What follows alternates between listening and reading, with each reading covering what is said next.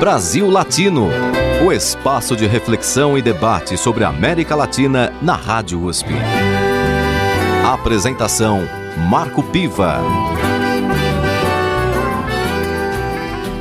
Olá, amigos e amigas do Brasil Latino, o programa que aproxima o Brasil da América Latina e a América Latina do Brasil. Todas as segundas-feiras, aqui na Rádio USP, temos uma conversa a respeito desse continente tão diverso e rico nas suas culturas, suas bandeiras educacionais, na política, na economia, enfim, vários assuntos que fazem a riqueza de um continente tão diverso. E na edição de hoje eu tenho a satisfação de receber aqui no Brasil Latino o professor do Instituto de Psicologia e também psicanalista, Christian Dunker.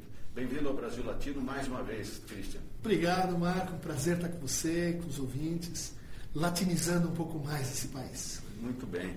Aliás, a nossa experiência aqui no Brasil Latino, que já passou de dois anos, mostra que esse tema da América Latina era um tema que representava um vazio aí nessa discussão, especialmente na academia, aqui na Universidade de São Paulo e também na sociedade e a receptividade que nós estamos tendo é muito boa. E nesse sentido, a tua presença aqui também engrandece muito a nossa proposta de programa. É um prazer e me lembra muito com a paisagem que a gente tinha na USP nos anos 80, 90, onde a música latina, as questões latino-americanas eram de fato, aparentemente, pelo menos para os alunos, assim, mais presentes. Hoje a gente tem o Prolan, hoje a gente tem é, estudos mais organizados sobre a América Latina, mas uh, acho que teve uma certa deflação é, da nossa experiência mais compartilhada, né, musical, cultural, uh, de latinidade. E é interessante porque é, isso acontece também no momento que a América Latina volta à pauta por conta da explosão social que nós estamos observando em vários países, quer dizer, questões delicadas colocam em xeque eh, modelos que até então estavam vigorando. E eu começaria a nossa conversa exatamente por aí. Como é que você está vendo o panorama da América Latina? É interessante porque é uma sequência que sugere que, que existe é, um conjunto de problemas homólogos em países é, culturalmente algo distintos e que aponta para uma espécie assim, de fracasso, talvez um pouco retardado, mas um fracasso é, do neoliberalismo. Né? Então a gente tem aí o exemplo chileno, é um exemplo maior, o primeiro país a, a implantar as ideias da Escola de Chicago, do Milton Friedman, e que durante muitos anos foi empregado uh, pela retórica uh, ultraliberal como, como um horizonte a seguir, né? como um caso assim de uh, onde a América Latina deu certo. Né? E agora a gente começa a ver o custo dessa, desse acerto, a convulsão social, a situação da, da, das pessoas em terceira idade no Chile é, é de fato, para quem é, esteve lá um pouco, é desastrosa. É dramática. É dramática. Parece que é o maior índice de suicídio Sim. de população mais idosa. Né? Políticas públicas a gente não está muito acostumado a pensar assim, mas elas vão é, criando novas moralidades, elas vão influenciando as pessoas. Então, é, quando, quando o Estado propõe uma, um discurso de, assim, de, de, de abandono do, do, do, da terceira idade, é, isso afeta mesmo as pessoas. Eu acho que um outro traço muito interessante de agora a ser posto em, questão uh, foi a reforma universitária chilena. Uh, vários congressos que a gente ia eram uh, valores astronômicos, era uma exclusão e um, um, uma, uma, partição social que a gente se sentia, porque uma boa parte dos chilenos não tinha como progredir assim, em termos de estudos universitários, dado, dado o preço dessas universidades. Né? E o caso chileno é emblemático por causa desse paradigma que se criou é, de que o Chile seria é, o grande modelo, aliás, um modelo implantado já na época da ditadura de Augusto Pinochet. E agora a gente vê, de certa forma, a falência desse modelo. Né? Mas a pergunta é o seguinte: o que se coloca no lugar? É, nesse processo de explosão social é, que nós vemos, é, principalmente no Chile, agora a Colômbia teve também é, forte, teve greve geral. Então, quer dizer, o que se coloca no lugar, o que está vindo aí que talvez a gente precisasse refletir?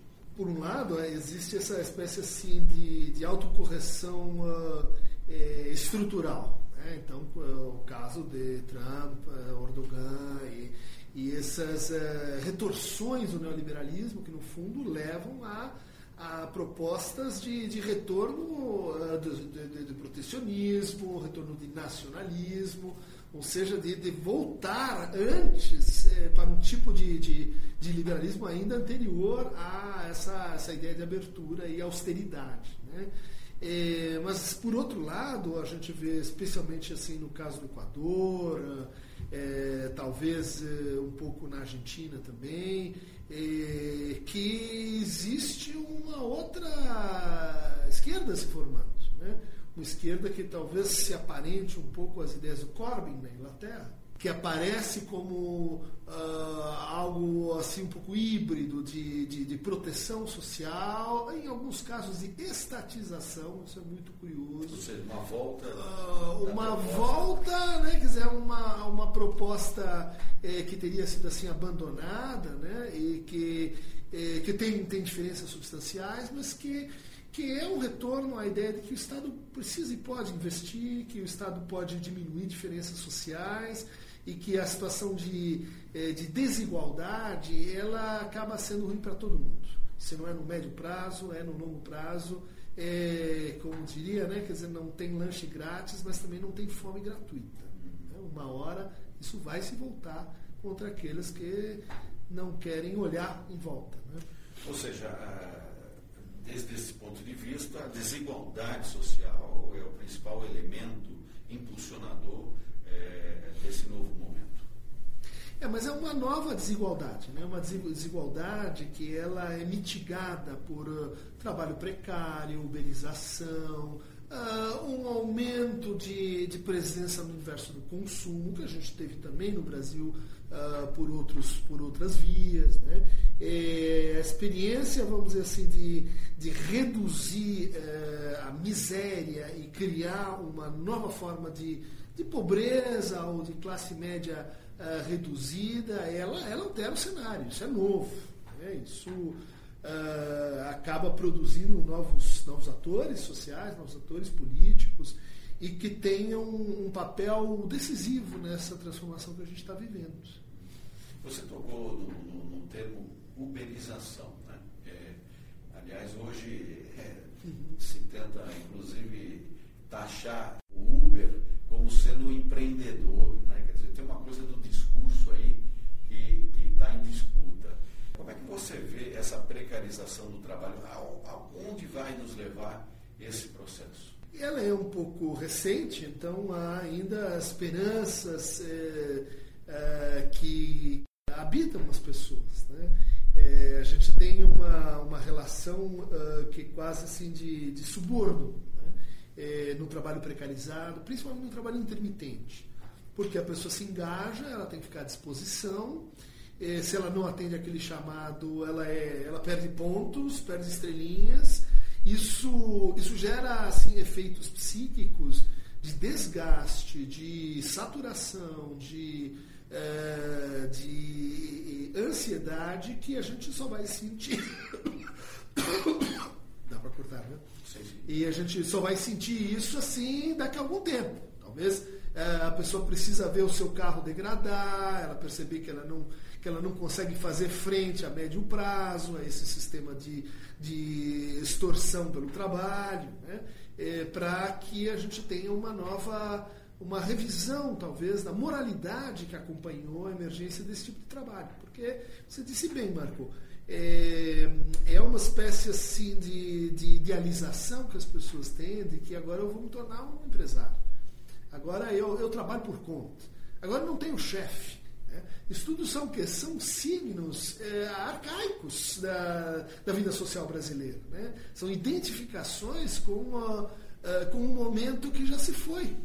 Mas que sobrevive ainda é, como uma espécie de memória de, é, do que seria uma, uma carreira, uma carreira é, de alta individualização, uma carreira com futuro, uh, dentro de um sistema onde a gente sabe isso, isso não acontece. Agora, percorrendo um pouco o, o âmbito assim da, da sociedade brasileira nos momentos é, atuais, né, no nosso contemporâneo aqui.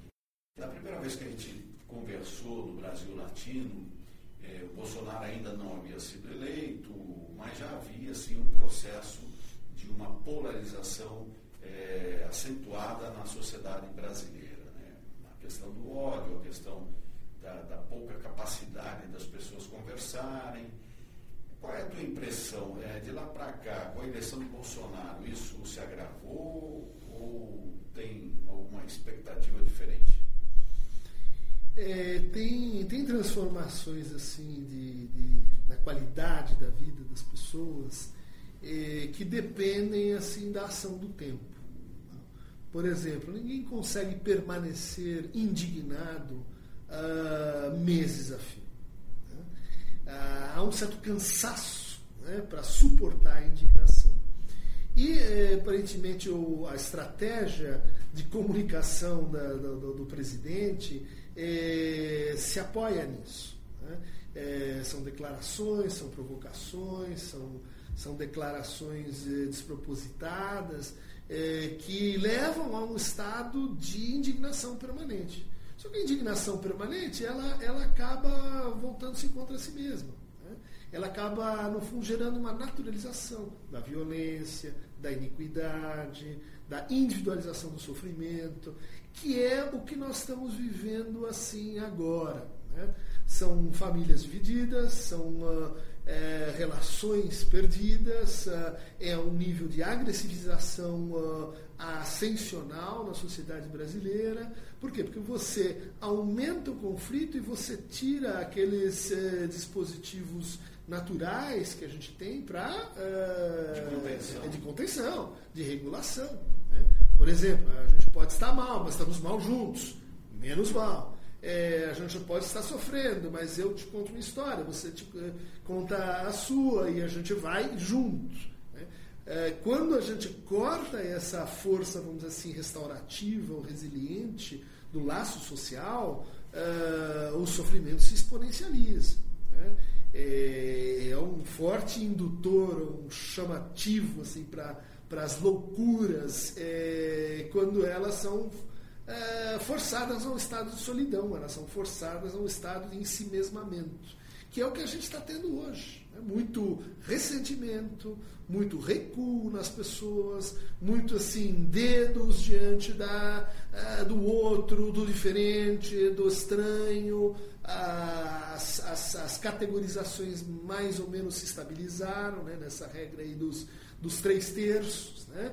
Então a gente já tem é, um, uma acomodação identitária ao perfil do Bolsonaro, uma uh, uma, uma, uma, adesão a uma identidade de resistência e esse grupo intermediário que fica procurando, vamos dizer assim, onde é que está o oásis, onde é que isso vai parar, é, uma hora a gente tem que terminar de falar de política. Só que é, quando isso acontece, eles acabam assim acordando e vendo que tem um deserto em volta.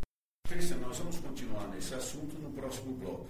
Vamos fazer agora o nosso intervalo com uma música que certamente vai agradar aos nossos ouvintes. A participação do compositor paulistano Edivaldo Santana. Ele canta Só Vou Chegar Mais Tarde. Brasil Latino. Quem não tem o rabo preso anda solto na cidade. Não precisa de endereço pra chegar na liberdade. Sua vida não tem preço, sua fé não tem idade. Não me espere pro começo, que eu só vou chegar mais tarde.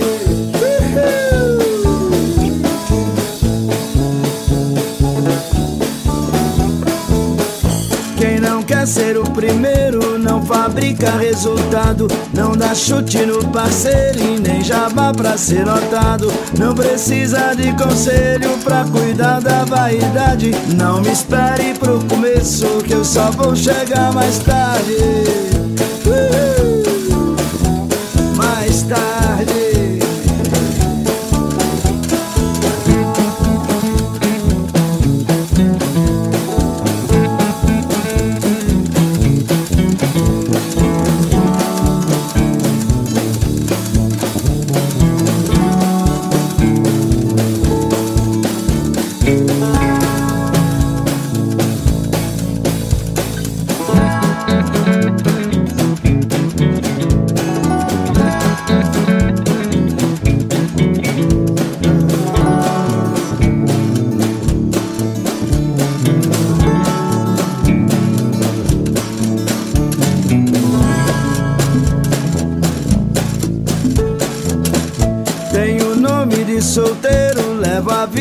Casado. Do chinês eu sou carneiro, o caboclo eu sou cavalo. Não escondo meu receio de altura e de covarde. Não me espere pro começo, que eu só vou chegar mais tarde. Eu só vou chegar mais tarde.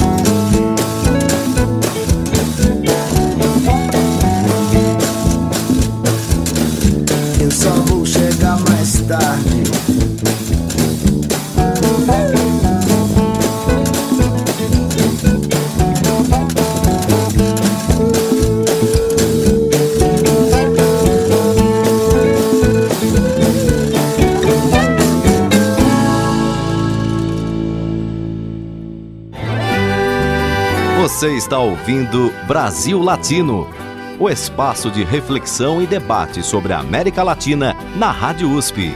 A apresentação: Marco Piva.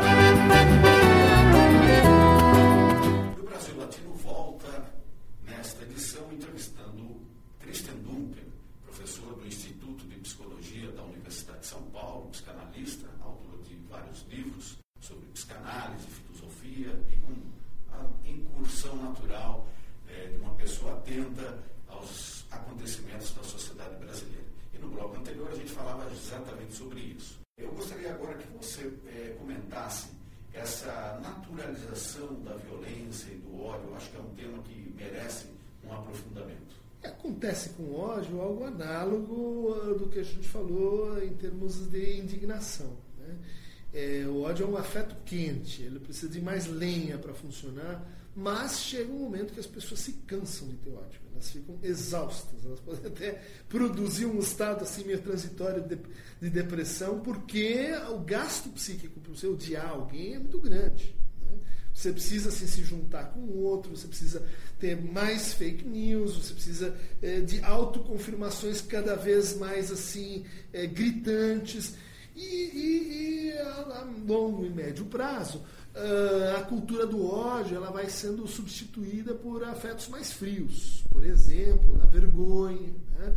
Quando você é, reencontra aquele amigo que você humilhou e ele não fala nada, mas você recebe a mensagem do olhar dele mesmo assim, dizendo, é, lembrando você das improcedências que você cometeu naquele estado assim de, de possessão divina ou demoníaca, pode escolher a, a vertente, mas, é, mas isso fica nas pessoas. Né? a violência que a gente produziu é, aguda, ela, ela não se resolve por um esquecimento. Peraí. Como era, aliás, a, a antiga relação que o brasileiro médio tinha com a política. Era uma relação parecida com novela. Né? Chegava ao final, o último capítulo, todo mundo assistia e depois, bom, ah, tudo bem. Ou uma final de, de, de, de, de é, campeonato brasileiro, em que todo mundo se engaja, tem uma opinião, torce de forma mais aguda, e daí começa de novo. Dessa vez não foi assim. Dessa vez não foi assim porque eh, o Bolsonaro continua em campanha, né? então uh, ele não conseguiu estabelecer essa descontinuidade simbólica para começar né, um, um, novo projeto. Ele, no fundo, parece estar em campanha uh, para 2022. Eh, e também porque as, uh, as violências intersubjetivas elas uh, realmente foram maiores, foram mais uh, traumáticas. Né? A, gente vê um Brasil uh, que começa a olhar para fora, começa a olhar para o lado, à procura de como é que trata isso.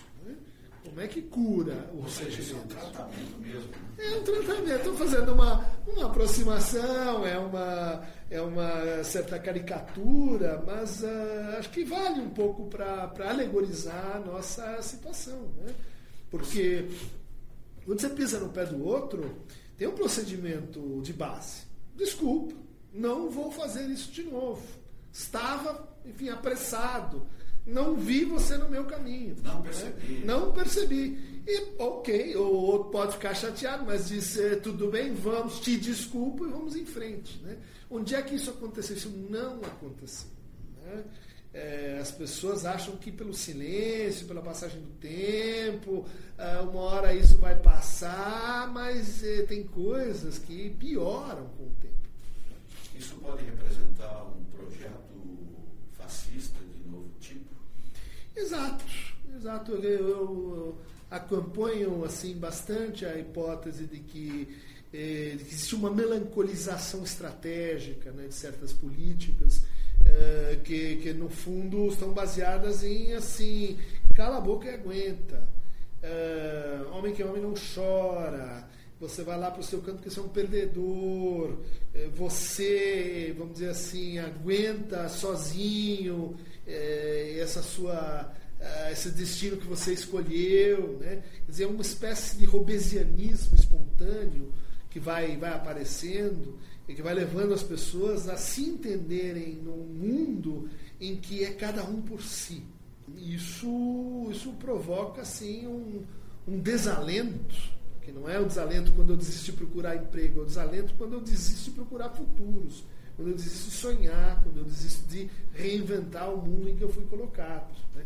E esse é o problema que me parece crucial aqui para o nosso momento, a gente inventar uma espécie de oniropolítica, né? uma política sonho. Né? O oniro tem essa, essa radical né? referente aos sonhos. E dentro desse processo fascismo que se apresenta essas características do silenciamento, do deixar para lá, que se resolve no futuro, isso provoca essa doença coletiva psíquica na sociedade, né? porque dá para observar é, esse cansaço, inclusive, de todos os dias ter que responder a alguma coisa que nos é provocada é, de forma aparentemente aleatória e que provoca uma surpresa, mas só que essa surpresa cada dia é menos surpreendente e mais é, fantasmagórica, digamos assim. Né? É, do ponto de vista daquela parcela da sociedade, você falou até em três terços aí, né? É, aquela parcela da sociedade que se encontra no campo da resistência. Como é que isso é, se localiza? Como é que isso pode é, ter assim uma força adicional para trazer, é, digamos, aquele terço do centro para uma situação de resistência? Meu, meu pai e minha avó viveram na Alemanha durante a ascensão do nazismo. Né? E elas eh, me contavam sempre que era uma situação em que assim havia uma mobilização permanente, uma, um estado assim, de atenção, né? de eh, esteja preparado para dar uma resposta, esteja guard, esteja enfim, é, num, num, estado de, de exceção vacilante, que a qualquer momento a gente pode então ser convocado, a qualquer momento pode acontecer alguma, alguma coisa assim muito, muito transformativa. Né? É, eu vejo que, que essa estratégia ela está operante, ela está operante, ela, ela gera um sintoma colateral que é a gente ir se amortizando, a gente ir neutralizando, a gente ir eh, deixando de perceber a violência, o morticínio, aumento da desigualdade social. Por quê? Porque você está eh, continuamente orientado para a sua sobrevivência, porque você está continuamente assim elevado ao estado de ameaça né, e de, e de ensimesmamento. Né? Uh, esse, esse medo me parece ser assim a posição uh, o afeto mais característico desse terço do meio, né? esse terço indefinido e que está assim um tanto quanto assustado à procura de uma espécie de, de, de, de caminho de, de, solução ou de amparo uh, eventualmente moral, ético e que uh, pode se voltar de fato para para um lado mais progressista ou pode eh, ser capturado pela, pelas moralidades ressentidas, vamos chamar assim. Né? Inclusive moralidades religiosas ascendentes, né? Eh, em, que, em que a gente tem uma verdadeira industrialização da experiência religiosa, da fé, que é uma coisa tão, tão importante para a latinidade, é fundadora da, é, da nossa experiência assim, continental, né? pensando aí na religiosidade não só como uma experiência de fé, mas uma experiência de cultura, são narrativas que falam da nossa, da nossa história, que, que traduzem sincreticamente assim, os nossos conflitos. Mas o que, que está acontecendo? Né? É, é a emergência de uma, de uma religiosidade de resultados, de uma religiosidade é, orientada assim, para, para custo-benefício é, uma religiosidade em que você tem um engajamento e a formação de, de é, a notícia hoje, né, milícias, milícias perseguindo outras formas religiosas, né, com armas. Né? Então, é, esse me parece assim, um ponto de virada. Você está disposto a ingressar numa forma religiosa investida de armas ou não? Né? Essa é a pergunta para o meio terço, né? para o terço do meio. Você prefere assim o terço né? ou uh, o torso? Né? Você prefere, é, vamos dizer assim, a dúvida, a hesitação, o estado de, de inquietação e uh, de reflexão, ou você vai se deixar levar assim para, para um engajamento que, eh, no fundo, é uma, é uma traição para as nossas próprias eh, origens culturais. Né? É, uma, é uma traição com. Uh, com aquilo que, vamos dizer assim, na classe média eh, brasileira, sistematicamente compunham uma espécie de identificação ou de tentativa de conciliação com as classes menos favorecidas. Né? Essa, essa relação que está sob risco agora.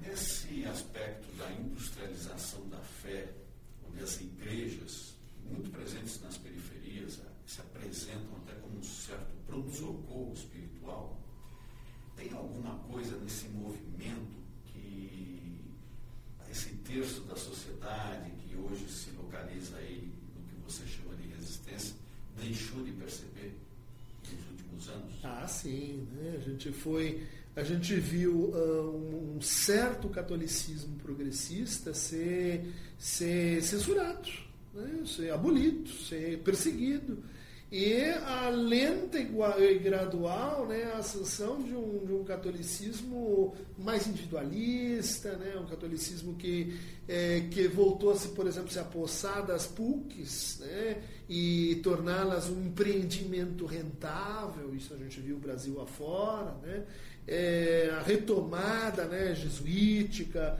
é, da ideia de que, de que a religiosidade ela tem que, ela tem que se garantir enquanto estrutura de empresa também. Né? Só que de um lado a gente já tem, tem isso, né, esse recolhimento da, de, um, de um certo tipo de experiência, e do outro a gente já tem é, assim essa, essa religiosidade que não tem vergonha do dinheiro, né? que não tem vergonha do enriquecimento. Ah, é, é, as raias do corrupto, as raias do, daquele luxo ostentatório que caracterizou o, nosso, o que há de pior na nossa elite. Né? Então são, são, são uh, religiosos que têm canais de televisão, que se que esbanjam assim, em viagens, é que se parecem com os, uh, os criticados ministros. Né? É, é, do Superior Tribunal, é, que, que estão aí tão, tão na Berlina, mas nós não nós desaprendemos é, a, a criticar essa, essa verdadeira e autêntica traição né? É, que, que, que, está em curso na, na moralidade brasileira do ponto de vista do evangelismo. Né?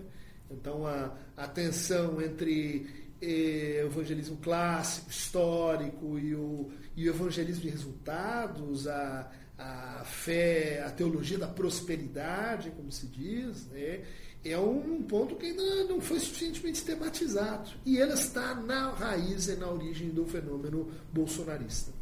Cristian, nós vamos continuar nossa conversa no próximo bloco, que vai ser, infelizmente, o último, mas ainda temos coisas para conversar. Vamos agora para mais um momento musical do Brasil Latino. Vamos recordar Belchior com Saia do Meu Caminho. Brasil Latino.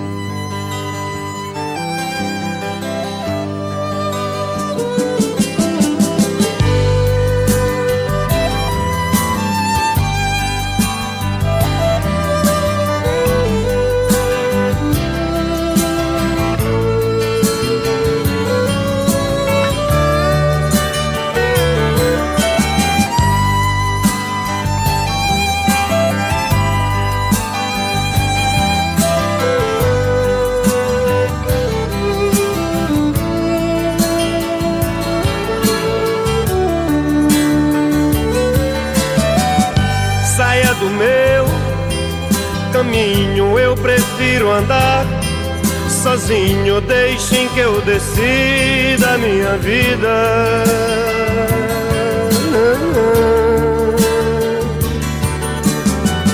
Não preciso que me digam de que lado nasce o sol, porque bate lá meu coração.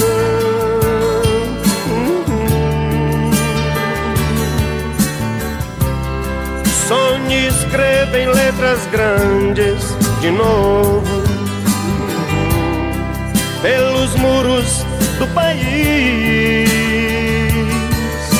João, o tempo andou mexendo com a gente, sim. John, eu não esqueço, não no. A felicidade é uma arma quente,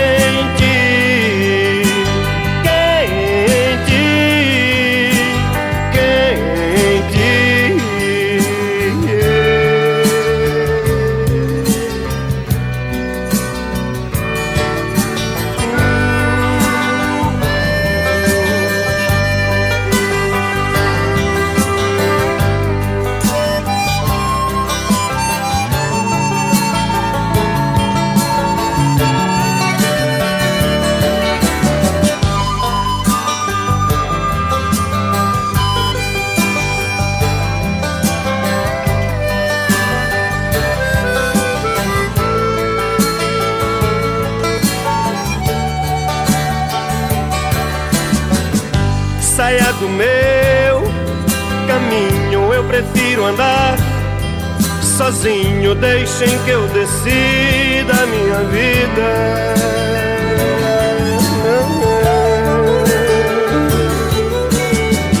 Não preciso que me digam de que lado nasce o sol, porque bate lá meu coração.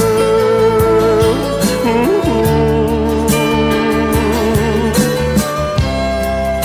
a luz do teu cigarro na cama. Teu rosto ruge, teu batom me diz, João, o tempo andou mexendo com a gente, sim, João. Eu não esqueço, oh não. A felicidade é uma arma. Quente,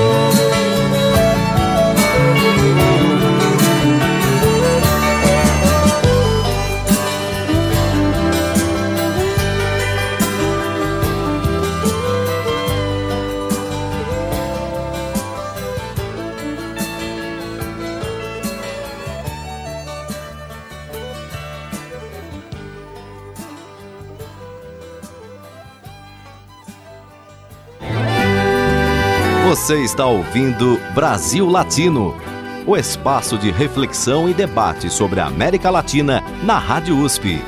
A apresentação: Marco Piva.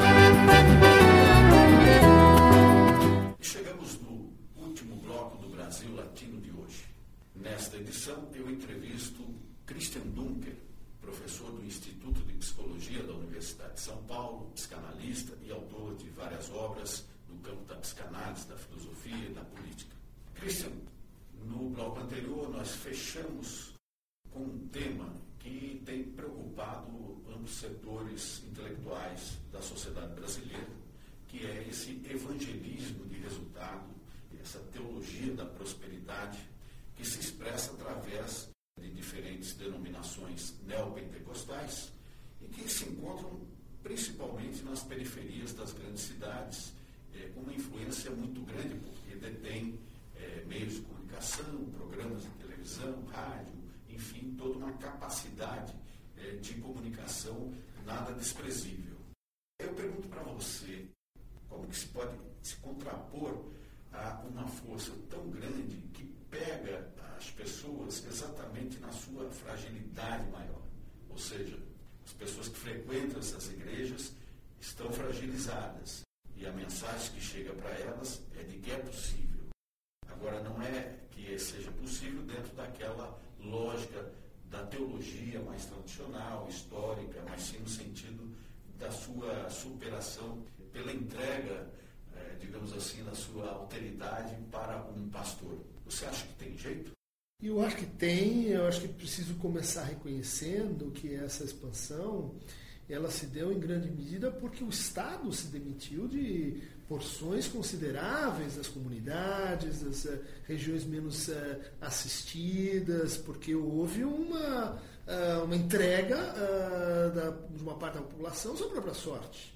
Então, é preciso olhar para esse tipo de, de laço religioso como uma forma de sobrevivência, uma forma de produzir um sistema de, de acolhimento mútuo, de, de obras em comum, de proteção social, de proteção contra a violência, enfim, há uma série de, série de funcionalidades né, nessa, nessa experiência aí, é, neorreligiosa no, no Brasil. Né.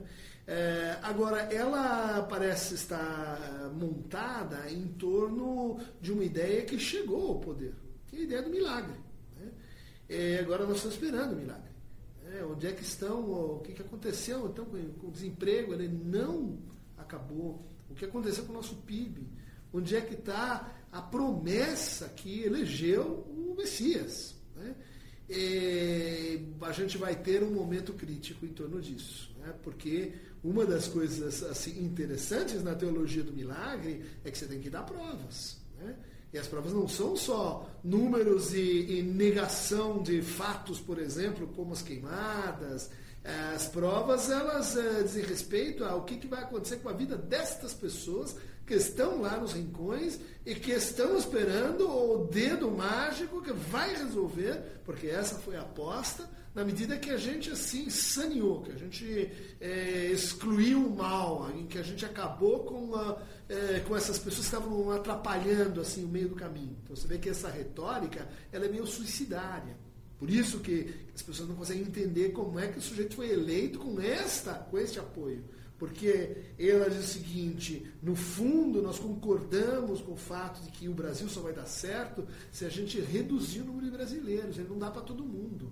Nós temos que deixar morrer, a gente tem que desassistir, é, desativar o SUS, é, é, criar uma operação Auschwitzel, é, para que, assim, com menos pessoas daí vai dar.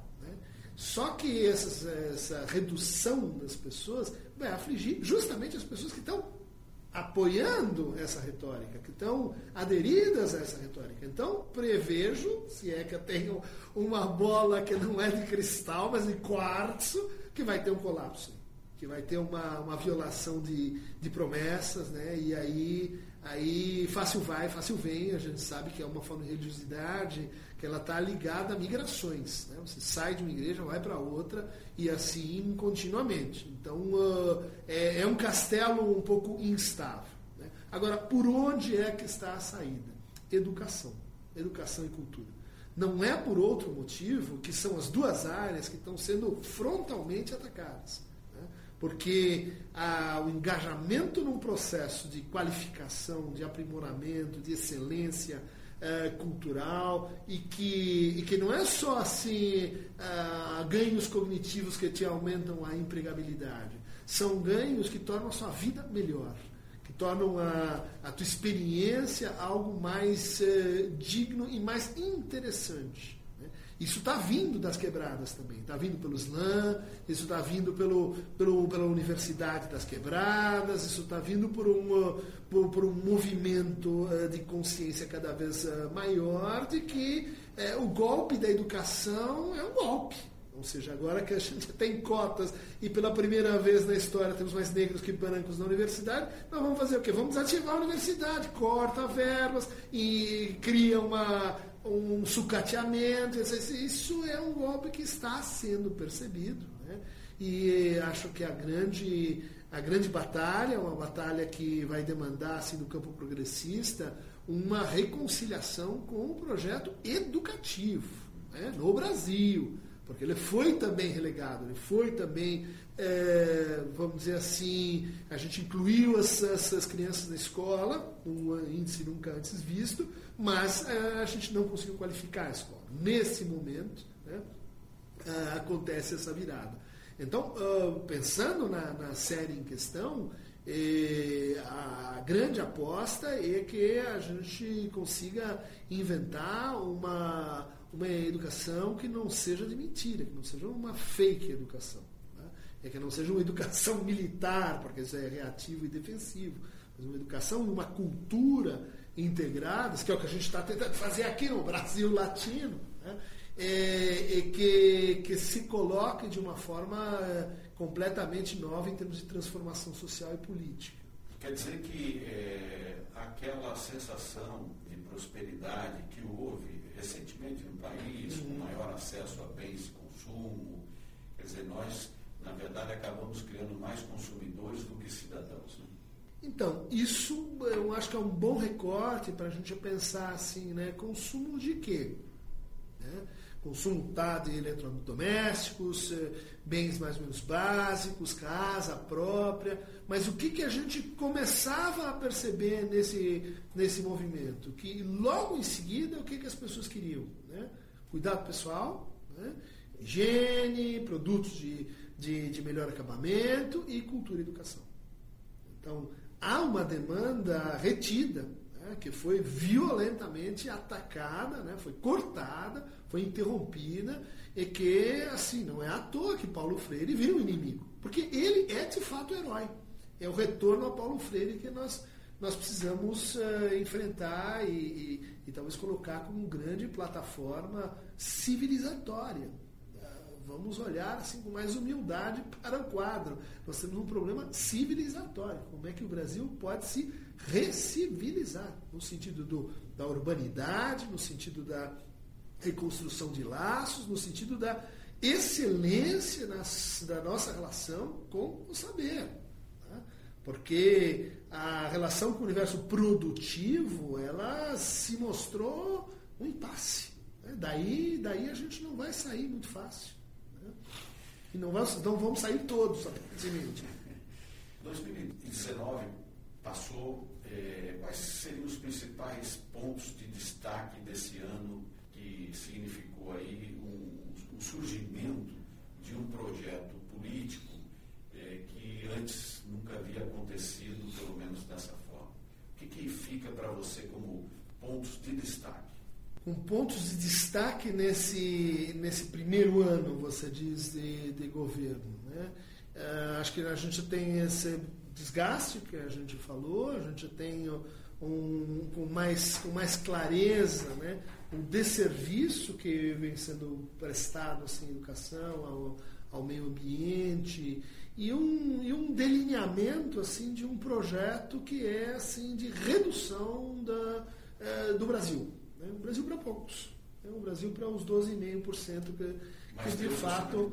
Deus, o nosso, né? O nosso. É aquele que nos protege, que protege os 12,5% dos brasileiros que estão ah, formando a milícia, né? No fundo, é um, o que a gente vê é um governo de milícia. Um governo ah, que, quando consegue, militariza as áreas mais técnicas. E ali onde não dá, o que ele faz é construir uma, numa retórica da milícia. Né? Então, uh, uh, vejo assim, parece aquela, aquela confirmação das previsões, né? voltando à teoria dos três terços, o segundo terço não acreditava nisso. O segundo terço achava que era só uma conversinha, a pessoa não é tão mal, ninguém pode ser tão louco assim, ninguém pode ser tão estúpido assim, ninguém pode ser tão cavalão assim. É, é só uma coisa porque é para enfrentar o mal maior, assim, o Lula. Então ele fala essas E esse pessoal está vendo que, que não é brincadeira, né? de que é verdade. Né? Então, agora a gente tem essa experiência assim, de pés no chão, gente. E vamos parar de nos enganar com tão pouco. Né? Você percebe nesse terço que antes é, achava que tudo bem, uma, uma conversinha mais dura aqui, um xingamento ali não ia fazer tanto mal. Você percebe algum, algum recuo desse terço, é, tentando se reposicionar? Sim, sim isso, isso, isso é, é, patente. Eu me lembro de conversas agudas com psicanalistas, colegas, amigos, que eu respeito bastante, por ocasião do nosso. Fizemos um pequeno movimento de psicanalistas pela democracia lá na USP, né? E, aqui na USP. E, e, e, muitos analistas diziam, mas a democracia não é um valor tão forte, a democracia é complicada, a gente não, não precisa ter, não é um valor tão, tão óbvio assim, a democracia. Tem outros, tem outros, sei lá, a liberdade, tem outros valores assim, importantes. Não? Pessoas assim, da mais alta qualificação dizendo isso abertamente, né? dizendo que a democracia não é assim tão, tão importante. Né? E essas pessoas hoje estão numa sinuca de bico, porque é, quando você sente na pele o que, que é uma censura, o que, que é, é, uma invalidação de uma peça de teatro, é, essas pessoas uh, percebem a vulgarização que veio junto com a perda democrática. Né? Elas percebem a, a decadência cultural, né? elas percebem que, de repente, elas estão falando junto com Olavo de Carvalho. Né? Dizer, um, um senhor inepto, um, um senhor que é, que é vexatório. Então, essa contaminação, né, que a classe média detesta, né, porque especialmente assim tem valores ligados à personalidade sensível, a, a, uma certa aspiração de cultura, voltamos ao ponto, né? Quando se percebe formando fileiras com esse sujeito lunático, terraplanista, uh, é uma dissonância cognitiva. Né? Uma, é, é, esse o momento que a gente está, né? das pessoas envergonhadas. De, de, de reconhecer que não era bem assim. Não era bem assim não era bem assim, que é, que, que, que, é um momento muito, para os clínicos, assim, muito sensível, porque é um momento em que a gente precisa dar um tempo para a pessoa voltar atrás. Né?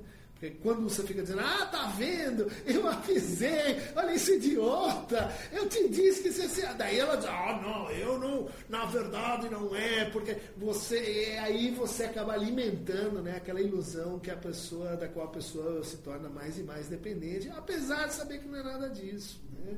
Apesar de saber que, é, enfim, onde é que está a segurança que a gente está. É, que ia ser entregue para a gente, onde é que está onde é que está o, o, progresso que havia assim, é, de uma hora para outra. É, é tinha uma, uma laranja podre, sabe? Você tirou, agora, agora vamos, né? E, e não vamos. Então vamos olhar para a realidade, eu acho que é um, um bom começo. Assim.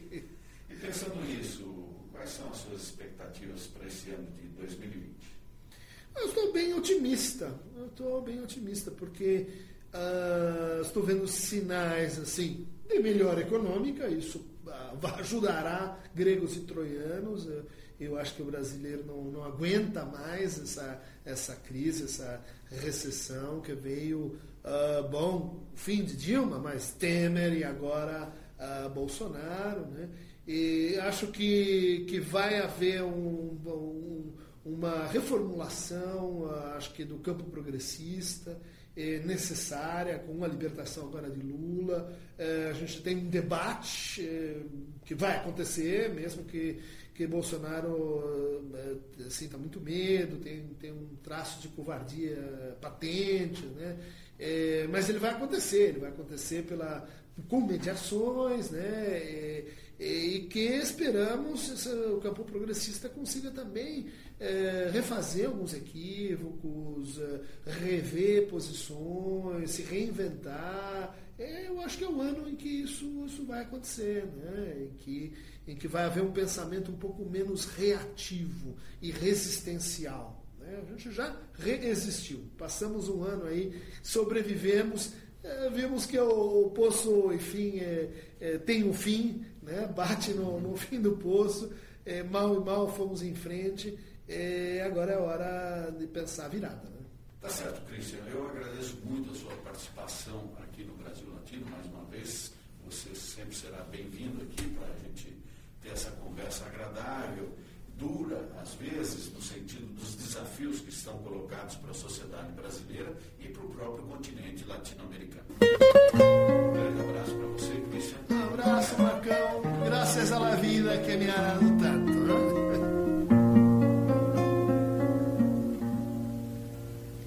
Gracias a la vida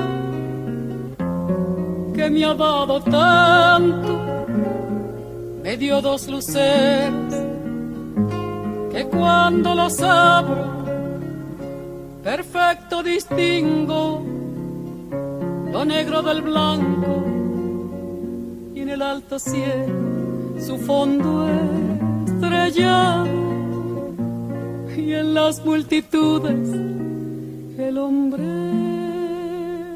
que yo amo.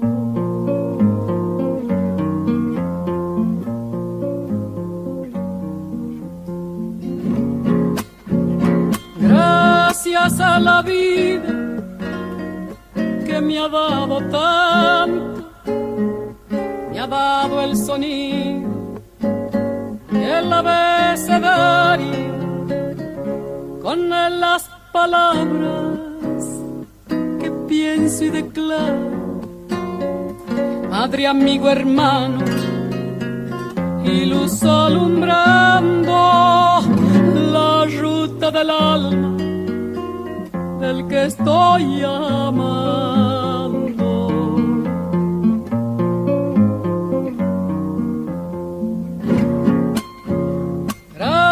Gracias a la vida que me ha dado tanto, me ha dado la marcha de mis pies cansados, con ellos anduve ciudades y charcos, playas y desiertos, montañas y llanos, y la casa tuya, tu calle y tu patio.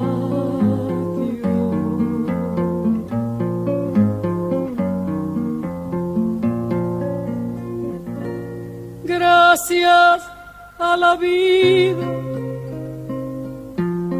que me ha dado tanto, me dio el corazón que agita su marco cuando miro el fruto del cerebro humano, cuando miro el bueno tan lejos del mal, cuando miro el fondo de tus ojos claros.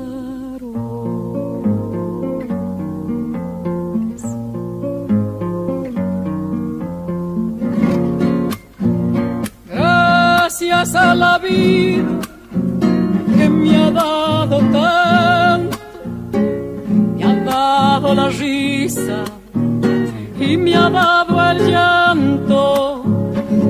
Así yo distingo dicha de quebranto, los dos materiales que forman mi canto y el canto de ustedes, que es el mismo canto, y el canto de todos, que es mi propio canto. Gracias a la vida,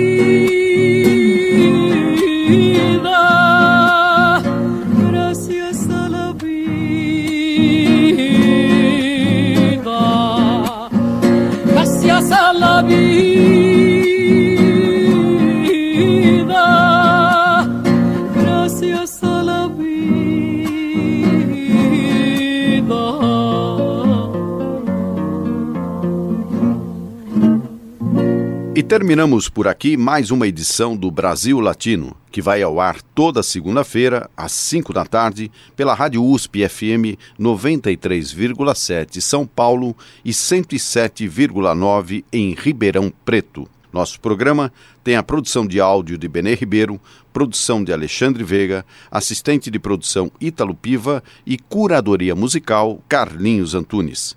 Você pode ouvir todas as edições do Brasil Latino em formato de podcast em soundcloud.com brlatino e também nas principais plataformas de áudio. Acompanhe conteúdos exclusivos na nossa página no Facebook. Basta procurar por Brasil Latino. E se quiser falar com a gente, escreva para ouvinte@usp.br, repetindo ouvinte@usp.br. O Brasil Latino fica por aqui e eu espero sua audiência em nossa próxima edição. Um abraço latino-americano e até lá. Você ouviu Brasil Latino, o espaço de reflexão e debate sobre a América Latina na Rádio USP. Apresentação Marco Piva.